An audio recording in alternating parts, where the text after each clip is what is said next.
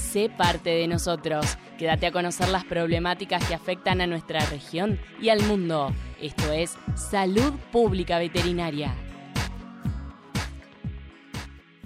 Hola, muy bienvenidos a otro programa de salud pública veterinaria. En el día de hoy estamos junto con Yamila. ¿Cómo estás, Yami? Bien, bien, ¿usted? Bien, bien, gracias a Dios, bien.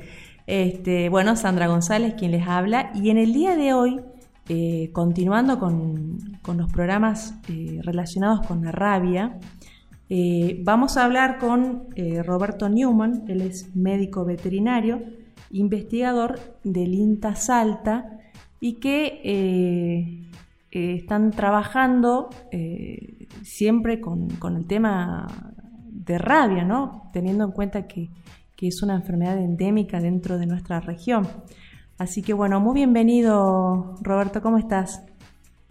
Hola Sandra, hola Yamila y bueno, hola a toda la audiencia. Muchas gracias. bien, bien, bien, bien, todo bien. bueno, aclaremos algo antes de, de empezar. En realidad, eh, las personas que trabajan específicamente con rabia es la gente de SENASA, que son los que hacen el diagnóstico de rabia. Ah, pero nosotros por el, por el hecho de trabajar eh, en campo y hacer diagnóstico a campo, en múltiples ocasiones hemos tenido contacto con, con rodeos bovinos con rabia, entonces bueno, Claro, de esa manera hemos trabajado, pero el, pero el diagnóstico en sí lo hace. Claro, todo el trabajo, el diagnóstico, perfecto. Vale la aclaración. El, diagnóstico de laboratorio, ¿no? Porque uno puede tener un diagnóstico presuntivo que se tiene que confirmar sí o sí con el laboratorio. Claro, y aparte el, contacto que tienen ustedes con, con, prácticamente todos los productores de la zona, ¿no? Esa también por ahí es la, la relación directa, pero vale la aclaración, Robert. Y, ¿Cómo está la situación eh, en la actualidad con respecto a la rabia? Bueno, como bien vos decías, que estuvieron hablando de rabia, eh, por ahí si alguien no, o, si ya lo hablaron en otros programas anteriores, siempre hay que tener en cuenta que el virus de la rabia tiene distintos hospederos, sí, distintos huéspedes, y por ahí la gente tiene más relación con la rabia urbana, que es el perro o el gato, los principales. Después tenemos un ciclo silvestre, que en nuestro caso el principal hospedador es el vampiro común, es un murciélago de, hábitos hematófagos, o sea, que se alimenta de sangre, y la principal presa que tiene por una cuestión de abundancia en el medio es el ganado bovino, pero eventualmente podría alimentarse y eventualmente contagiar a equinos, caprinos e incluido el hombre, que es una zoonosis. Algo que siempre hay que, que, hay que aclarar que, al igual que los perros, no todos los perros tienen rabia, ¿sí? y en este caso no todos los vampiros tienen rabia. Pero, ¿cuál es el problema? Cuando el virus se introduce en una colonia, eh, se contagia a los diferentes individuos de la colonia y ahí es cuando empieza un brote de rabia pareciente, que es lo que nosotros solemos ver, que son animales, por lo general bovinos, con sintomatología compatible a rabia. Eh, la, bueno, la sintomatología de rabia es una sintomatología nerviosa, eh, que, en el caso del bovino se llama pareciante porque empieza con una paresia y una parálisis del tren posterior. Usualmente la gente de campo dice que el, animal se va de cola, pero ¿por qué es? Porque el animal empieza con una parálisis del tren posterior y no se puede, no se puede parar. Entonces empieza como a arrastrar los miembros posteriores hasta que eh, la parálisis, la paresia avanza hacia miembros anteriores, el animal se cae al piso y en el afán o en el intento de pararse eh, provoca una actitud de, pedaleo, como si estuviese pedaleando el, animal y hace un, aspecto de barrido a la vuelta, pero es más que nada por el movimiento de, los pies al pararse. Y algo que hay que tener en cuenta es que eh, la rabia no da fiebre, ¿sí? entonces una, es un animal febril con esta sintomatología. No necesariamente todo animal con sintomatología nerviosa es rabia sí hay diferentes enfermedades, intoxicaciones con plantas y otras, eh, otras enfermedades infecciosas que provocan también sintomatología nerviosa, pero en nuestra zona, que es zona endémica de vampiros y a su vez zona endémica de rabia, siempre que tengamos un animal con eh, sintomatología nerviosa hay que sospechar del mal mayor, que es la rabia, por su carácter zoonótico.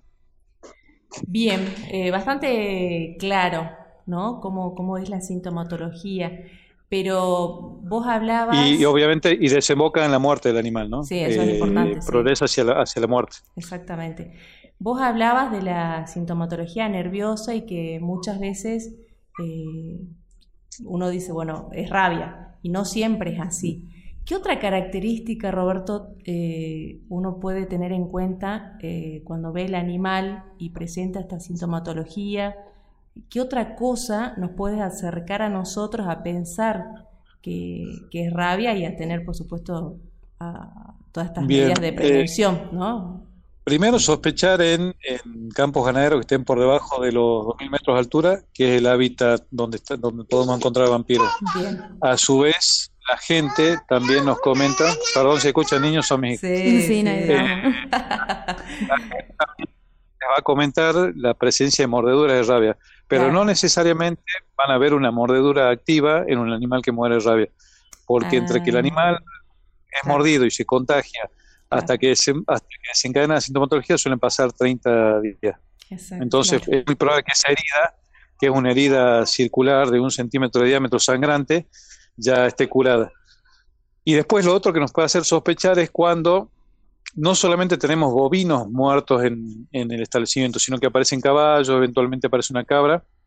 Ya cuando hay una multiplicidad de especies, es como que ahí sí ya te, despierta mucho más el, foco sobre rabia. Pero sobre todo, y el, tema que no tenga fiebre. Porque, por ejemplo, uno de los, diferenciales con babesiosis por babesia bovis, que también da sintomatología nerviosa, pero, pero da fiebre. ¿sí? Después tenemos una serie de intoxicaciones con cena occidental y con cafetillo, que también dan un animal que se cae, se puede parar, pero eh, bueno, esto se puede, por eso es importante la confirmación diagnóstica, ¿sí? Que, eso sí hay que aclarar, cuando las personas vean un animal, bueno, y a su vez otro de los síntomas que no es patognomónico de rabia es que el animal, la cabeza toma una actitud de opistótono, o sea, para los que no son veterinarios, el animal tira la cabeza hacia atrás, estirando el cuello, y muchas veces la, la, gente piensa que el animal se atoró con un hueso, con una, con una fruta o con una astilla. Lo primero que hacen es meter la mano. Mm. Y recordemos que el virus de la rabia se transmite por saliva. Este animal, si eventualmente tuviese rabia, puede contagiar. No es que la vaca nos mordería, pero cualquier herida que nosotros tengamos a nivel de, de la piel, muchos tenemos la costumbre de mordernos las uñas o, cualquier lastimadura, puede servir como puerta de entrada para el virus. Entonces, nunca meter, inclusive en animales sanos, evitar meter la mano desnuda, que es, por ejemplo, cuando se hace boqueo en, la hacienda. ¿Sí? Uno hace boqueo para ver la, la, edad del animal por estimación de los dientes y metes con la mano, con la mano sin guante. Entonces, lo ideal sería, siempre que uno manipule la boca a un animal, así no tenga ninguna sintomatología, es eh, usar guantes, ¿sí? por una, medida de, prevención más que nada. Claro, las medidas de bioseguridad que nosotros siempre este, decimos, ¿no? Que hay que tener en cuenta en, el campo y que en el campo y en todo, ¿no? En todas las, tareas más el médico veterinario que está en contacto directo con, los animales. exactamente. Y a su vez, nosotros como veterinarios inculcar con el ejemplo eh, al personal de campo. Sí, que muchas veces... Eh, pregunta. Sí. es, como que hay que, hay, que, hay, que, hay que precar con el ejemplo y a su vez pedir que siempre lo hagan de esa manera. Y, pero bueno, por lo general cuando hay un brote de rabia no es que aparece uno o dos animales, sino que aparece una, sea, aparecen 10, 20, 30, 40, 50, depende de la cantidad de animales que hay a la vuelta de una colonia de vampiros rabiosa, eh, va a ser la magnitud. Y por lo general hay antecedentes de que un vecino, un puesto cercano, dicen que eh, tuvieron animales con la misma sintomatología. Porque lo que pasa acá, eh, la colonia que se infecta, no es que se infecta del aire o de la nada, sino que entra un vampiro rabioso, contagia a los individuos de una colonia sana. Los, vampiros eh, viven en colonias entre 10 hasta un par de cientos de individuos, en cuevas o lugares tranquilos, entonces entra un individuo rabioso, contagia a los miembros de la colonia y ahí es donde empieza el contagio hacia eh, la hacienda que está en la cercanía. Estos, estos vampiros obviamente a la larga también mueren, pero eh, empiezan también a mostrar sintomatología nerviosa, tienen comportamientos erráticos y eventualmente entran en otra colonia. Y ahí es donde el, brote empieza a avanzar. Por eso que te digo que muchas veces si uno empieza a preguntar a los vecinos, te va a decir, un campo vecino a 5 kilómetros, ah, yo tengo problemas, a 10 mm. kilómetros yo también tengo problemas, pero no es que sea la misma colonia, porque el vampiro por lo general se alimenta a 2 kilómetros a la vuelta de su, de su colonia, sino que es un avance en forma de ola del brote. Bien, Roberto, una pregunta. Con respecto a la prevención, cuando hablamos de la parte de vacunación, ¿qué sería lo ideal? Eh, obviamente, vacunar antes, pero cuando ya tenemos la presencia de algún caso positivo. Bien, la vacuna de rabia no es obligatoria. ¿sí? Solamente es obligatoria en el caso en que haya un caso positivo donde, el, donde se determina por, por el laboratorio el diagnóstico certero. Ahí eh, SENASA obliga a la vacunación, se interdicta el campo, o sea, se, inhibe el movimiento de los animales en, en 10 kilómetros a la vuelta del brote, por lo, por lo, cual si hay otros campos vecinos también están en la obligatoriedad de vacunar. Ahí se vacuna en forma obligatoria, ¿sí? Y el SENASA toma, toma parte. Que ahí es importante que los veterinarios eh, nosotros tenemos una responsabilidad en salud pública, una responsabilidad social, que siempre que tengamos animales con sospecha de rabia, esas cabezas se remitan al laboratorio para el diagnóstico. Eh, entonces ahí se vacuna y eh, después por lo general la gente al haber padecido un brote de rabia revacuna en forma anual. Como bien te, como te decía, no es, una, no es una vacuna obligatoria, es una vacuna optativa, pero se recomienda en zona endémica de rabia, que es prácticamente la totalidad de nuestra provincia, salvo la zona andina o la zona de la Puna, pero la mayor parte de la estamos haciendo bovina es el Chaco salteño, es una zona endémica para rabia y endémica para, para vampiros. Entonces se sugiere la vacunación anual, es una vacuna que se puede hacer inclusive junto con, otro, con otras prácticas de manejo, como puede ser la vacunación de aftosa. Lo que sí se sugiere es que si el productor vacuna en forma voluntaria, eso es una vacuna voluntaria, denuncia al SENASA la vacunación. ¿Por qué? Viene un formulario en el cual el, el productor denuncia que vacunó voluntariamente a sus animales. ¿Y esto cuál es la importancia? En que la eventualidad que hubiese un brote de rabia en las cercanías y él ya tiene vacunada su hacienda, su campo no es interdictado. ¿Sí? Ah, y eso es, una, es una sugerencia. Ah, bien. Eso quiere decir que ellos pueden tener movimientos dentro del, del campo. Exactamente, exactamente. Porque en realidad se, se inhiben los movimientos en tanto en cuanto no se vacunen, es para evitar que lleguen animales incubando rabia frigorífico en el frigorífico eventualmente hay contacto de, los operarios con material nervioso que eventualmente puede ser contagioso. ¿sí? Por eso es que se inhiben los movimientos de los animales. Claro, claro. Eh, y por lo general los veterinarios, bueno, deberíamos estar vacunados. Eh, lamentablemente es una vacuna que no es fácil de conseguir. Eh, la mayoría estamos vacunados, hay campañas cada cierto tiempo donde se vacunan los veterinarios. Lo ideal sería que el personal de campo también se vacune. Y algo que hay que aclarar es cuando hay un, brote de rabia eh, diagnosticado, eh, también se pone en compromiso salud pública, o sea, hay, un, hay un contacto estrecho entre SENAS y salud pública para vacunar a todas las personas, sean veterinarios o no, que hubiesen estado en contacto con la Hacienda. Entonces, desde salud pública eh, se envían las, dosis necesarias a, por lo que al, a la sala a una sala sanitaria o hospital que esté más cerca de brote, un centro de salud para, para, poder vacunar a la gente. Claro, porque ese también es, la otra parte no importante, todo lo que es el personal que estuvo en contacto con, exactamente, exactamente. con un animal positivo. Así es. Y muchas veces hay que, y siempre hay que pensar que no solamente el personal, sino muchas veces el personal vive con su familia, entonces todo es toda una cadena epidemiológica que hay que tener en cuenta. Y lo, lo, que sí es que, bueno, o sea, es una discusión que siempre está latente cuando uno tiene algún tipo de reunión ganadera o con, o con autoridades, es la, es la que, no, que no, no sea obligatoria la vacuna. Eh, cuando lo ideal sería, por ahí, en zona endémica, es vacunar a toda la hacienda. Eh, esto es una opinión personal, es una opinión personal, o sea, sería, sería lo ideal, estamos en zona endémica rabia de vampiros, que se vacune la hacienda porque el otro manejo que se hace, que eso es competencia de SENASA, es el control de las, de las colonias, en las cuales, en las cuales se eh, reduce el número de individuos por eh, matándolos. ¿sí? Eh, pero ¿cuál es el problema? La abundancia de colonias, sobre todo en zonas serranías donde hay cuevas, posiblemente nosotros estemos actuando sobre una colonia que es una colonia que no tiene nada que ver. A su vez, los vampiros son fauna silvestre esos vampiros pueden coexistir con otros murciélagos que no sean vampiros, que son eh, insectívoros, fructívoros, claro. Que tiene una importancia en los ecosistemas. Entonces, y, te vuelvo a decir, en, el campo puedes tener colonias en forma eh, muy cercanas unas de otras y eventualmente estar actuando sobre una que no tenga nada que ver. Entonces, esto vuelvo a decir una opinión personal, para mí el, tema de la vacunación y, y, cada vez que sea posible uno plantear la discusión de, de la vacunación como, como prevención hay que hacerlo. Sí, o sea, es algo que nosotros aprendemos yo creo que nosotros, exactamente, yo creo que nosotros también coincidimos con, con tu opinión porque eh, también en la rabia urbana, eh, la base es la vacunación a, Exactamente. En, los perros. Y, no es, no, es, y no, es, no es la y no es la exterminación justamente de perros y gatos. Exactamente. Que acá sería el, el sería el homólogo. El gran problema es que los, a, ver, los murciélagos en general son hay unas 1500 especies a nivel mundial. Después de los roedores, son los mamíferos más abundantes.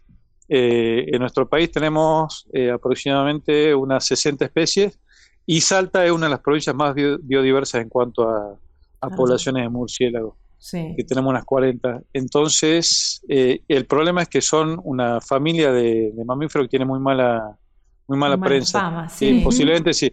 Posiblemente si fuera, no sé, un oso melero o un tapir, la gente tendría más empatía, pero como es un bichito que uno lo ve feo, lo ve desagradable, tiene hábitos nocturnos, es como que no, no, no le trae mucha simpatía. Claro. Pero, pero bueno, acá se trata de otra cosa, claro. Eh, no, no, no, obviamente. y después el gran tema es que nosotros tenemos áreas protegidas. ¿sí? y que son, por ejemplo, los parques ah, nacionales o los parques provinciales. Exacto. Y recurrentemente hay brotes de rabia en el borde del Parque El Rey, por ejemplo, en la zona de las Jitas, en la zona, en la zona aledaña al Parque El Rey. y, en, y, en los par y en los parques nacionales no se puede hacer eh, ninguna intervención en cuanto a las colonias. Entonces, si solamente pensamos en el control de la colonia, es como que vamos a estar... Eh, peleándola contra molino de viento directamente. Exactamente, nunca se va a, trabajar realmente como tiene que ser. Eh, es como que... y después lo otro que conviene... parte. Y mal. Exactamente, y después lo otro es que es que los vampiros eh, naturalmente ellos colonizan cuevas y su dispersión era acotada. Cuando el hombre, cuando, cuando viene la época de la, de la colonia, la conquista, e introduce masivamente la hacienda, es como que le sirve la, comida en, un plato, en bandeja directamente a los vampiros. Y a su vez nosotros, a través de construcciones, fuimos ampliando el área de distribución. La zona chaqueña, por ejemplo, lo que es Departamento Ante, Departamento Rivadavia, todo el este de la provincia, no es una zona donde tengamos cuevas, entonces esos vampiros eventualmente vivían en, un árbol seco o viven en una barranca de un río. Pero si ahora uno va al campo, tomen hagan, hagan el ejercicio de mirar a un, a un pozo de agua y es muy probable que en los pozos de agua haya colonias de vampiros. Sí, entonces como que nosotros expandimos la frontera y la abundancia de vampiros. Y acá, a ver, eh, lo ideal es que el pozo de agua no tenga vampiros por una, cuestión también de, salubridad de, esa agua, no solamente toman los animales, sino que toman los, humanos. Entonces, la forma de evitar que una colonia colonice un pozo de agua es que el pozo esté tapado. exacto. ¿Sí? Exactamente, no es nada del otro mundo, es sentido común pero, pero bueno, eh, o sea, a los que son colegas y por ahí andan en el campo, asumense a los pozos agua y, más una vez van a encontrar con los vampiros dando vueltas. Que algo que uno siempre le llama la atención es, eh, tengan en cuenta que estos vampiros se alimentan exclusivamente de sangre. Es una comparación un poquito fea, pero es como si nosotros nos alimentáramos todos los días de morcilla. Nuestra materia fecal sería muy similar a la morcilla. En el caso de los vampiros es una materia fecal oscura, hedionda, que por lo general las encontramos en la, en la cercanía de las cuevas o eventualmente manchando las paredes de la cueva. Claro, es bien Eso es algo que nos llama la atención donde hay una, una cone de vampiro. Es un vampiro relativamente chico y que no es el clásico que uno sale por lo general a la tarde a la casa o está en el campo y siente el tic, tic, tic, tic, que son que en realidad son insectívoros que están geolocalizando presas para cazar. la comida, claro. El vampiro difícilmente lo, lo veamos. ¿sí? Eh, se lo puede llegar a ver en el ámbito rural alimentándose directamente sobre animales, pero es difícil que lo veamos volar. Bien. Además, además no hay, eh, hay, una, hay una abundancia relativa mayor de, murciélagos insectívoros en el ambiente. Que tienen, que tienen un papel ecosistémico muy importante, sí, porque controlan, por ejemplo, moscas, mosquitos, pensemos se viene el verano, que uno empieza a pensar en el dengue, Claro. Un gran control de mosquitos y de moscas son los murciélagos. Exactamente.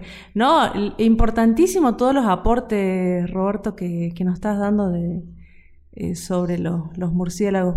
Esa parte, de muchas veces nosotros, los veterinarios, no la conocemos, porque viste que nosotros vamos y el tema de rabia, vamos, actuamos, punto, listo. En cambio, toda esta información que, que nos estás brindando es muy importante este, para que tengamos en cuenta y para que a futuro eh, las nuevas generaciones de profesionales también vean que se puede trabajar este, contra una enfermedad, eh, pero de una manera... Eh, Más humanitaria, podría decirse. Exactamente. No, no, pero sí, no, y, acá aprovecho para, para hacer Bueno, yo formo, soy colaborador del programa de conservación de murciélagos Argentina. si ustedes googlean o busquen en Facebook el PSMA, y hay mucha información sobre el murciélago. Lo que sí hay que tener presente es que hay un par de variantes, porque el, virus rábico tiene, eh, la variante 1 es la variante canina, la variante 3 es la variante del, vampiro, y después la 4 y la 6 son variantes de murciélagos insectivos.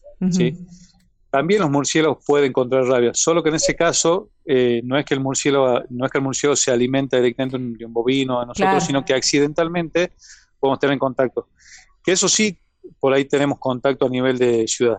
Hace un par de años, por ejemplo, hubo, se detectaron murciélagos insectívoros eh, en una escuela en Parque Belgrano, ahí cerca de atrás de la, de la Católica, sí, sí, sí. Eh, que se terminó. Entonces, eso sí, hay que tener mucho cuidado cuando la gente encuentre un murciélago caído en el piso, sobre todo de día.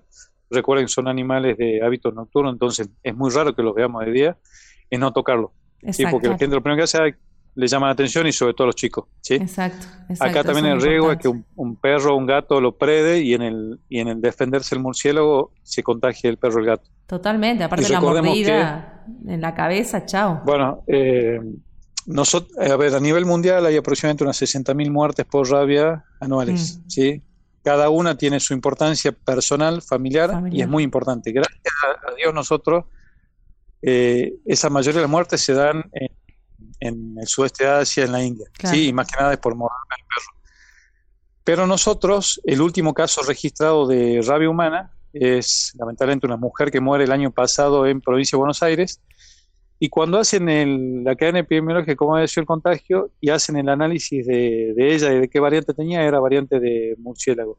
Consultando con la familia, esta chica eh, alimentaba un gato feral, un gato del techo. claro. Y había este gato había tenido contacto con un murciélago y tenía rabia. Ella tocándolo al gato, el gato la muerde y ahí se contagia. No, es impresionante. La historia de eso que nos pasó fue terrible. Sí, una chica de, no me acuerdo, 33 años. Sí, era en provincia Sí, sí, sí, sí. No, impresionante. Sí, Exacto. Eh, y si vamos más atrás, el caso anterior era un chiquito en el 2008 en Jujuy, pero ese era por mordida de perro y en el año 2000 una chica sí, una chica mordida por vampiro, que es algo, es algo inusual.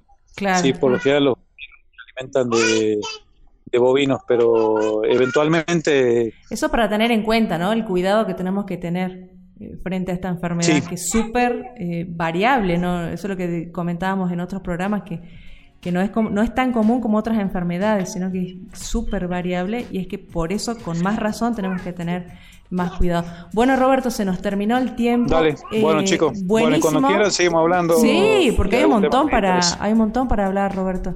Y está muy bueno todos los aportes que, nos diste. Muchísimas gracias, ¿no? Muchísimas gracias. muchas gracias, Roberto. Un gusto y que estén bien. muchas gracias, hasta luego. Bueno, de, Esta, de esta manera nos vamos despidiendo. Muchísimas gracias por su atención. Esta fue otra edición de Salud Pública Veterinaria, el programa semanal que te informa sobre la salud humana y animal. Informarte es nuestra prioridad. Te esperamos la próxima en Radio Casal.